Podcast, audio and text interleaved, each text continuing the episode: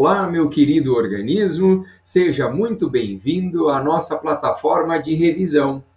No podcast de hoje, vamos rever os conceitos sobre seres vivos e ambiente e as estratégias de sobrevivência. Quando falamos sobre a relação dos seres vivos com o ambiente, conhecemos vários conceitos ecológicos novos. Biodiversidade se refere à diversidade de seres vivos que encontramos no planeta Terra. Já a ecologia é a ciência que estuda as relações entre os seres vivos e o ambiente. Nessa relação e nessa classificação dos seres vivos, vimos que uma espécie é um grupo de ser vivo que apresenta semelhança morfológica, anatômica, fisiológica, embriológica reprodutiva e genética, sendo capazes de reproduzir entre si e gerar descendentes férteis. Também vimos que isso define um indivíduo, que é um organismo dessa determinada espécie. E o conjunto desses indivíduos nós chamamos de população. Já a comunidade é um conjunto de diferentes populações que interagem em uma mesma área geográfica, e quando analisamos essa interação, compreendemos um, um conjunto de sistemas maiores que classificamos como ecossistema, que é formado por um conjunto de fatores bióticos, que compreende todos os seres vivos, e os fatores abióticos, que são os fatores físicos e químicos presentes no ambiente, como a luminosidade, temperatura, disponibilidade de água e outros. Também falamos que habitat é o local onde um organismo vive, e o seu nicho ecológico é o conjunto de relações e atividades próprias de cada espécie dentro do seu habitat.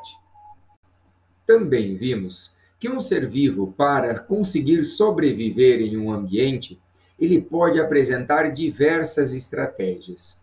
E ao longo da história evolutiva, os seres vivos vêm sofrendo transformações que lhes possibilitam maiores chances de sobreviver naquele ambiente em que ele vive.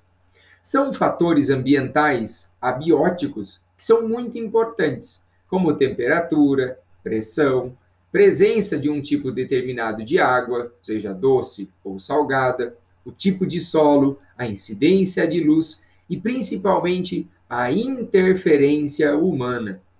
Quando nós analisamos as estratégias de defesa, vemos três características bastante distintas.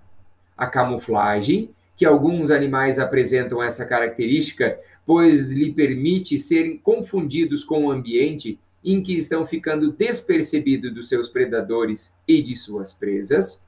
O mimetismo, que algumas espécies apresentam uma capacidade de se passarem por outra para escapar dos seus predadores, geralmente parecendo com espécies mais perigosas ou maiores do que elas realmente são.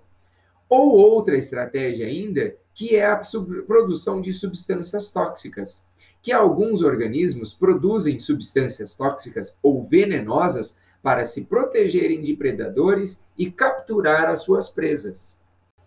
Quando falamos das estratégias de reprodução e alimentação, vimos que alguns seres apresentam evoluções nas características dos seus ovos, como por exemplo nos anfíbios. Os ovos são envolvidos por uma substância gelatinosa, reduzindo a perda de água e aumentando a chance assim de sobrevivência dos seus filhotes.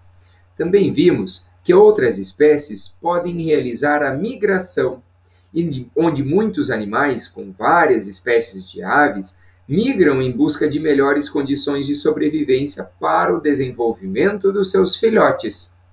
Também vimos que o comportamento reprodutivo em várias espécies apresentam estratégias reprodutivas diferenciadas, como construções de ninhos, vocalização e disputa com machos rivais.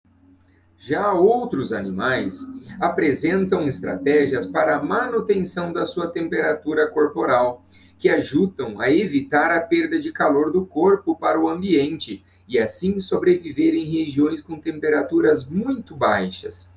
Entre essas características estão uma grossa camada de gordura abaixo da pele e o revestimento do seu corpo com penas ou pelos. Além disso, outros animais realizam hibernação, um processo no qual o metabolismo se torna lento, conservando assim a sua energia em um período em que há escassez de disponibilidade de alimento. Ou também existem animais que apresentam características que os ajudam a evitar o superaquecimento do corpo, possibilitando a eles viver em regiões com temperaturas muito altas.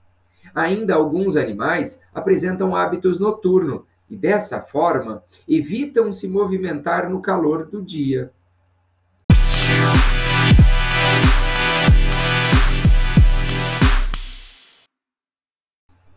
E este foi o nosso podcast de revisão sobre os principais conceitos envolvendo a ecologia. Espero que tenham bons estudos, retomem o conteúdo e até a próxima!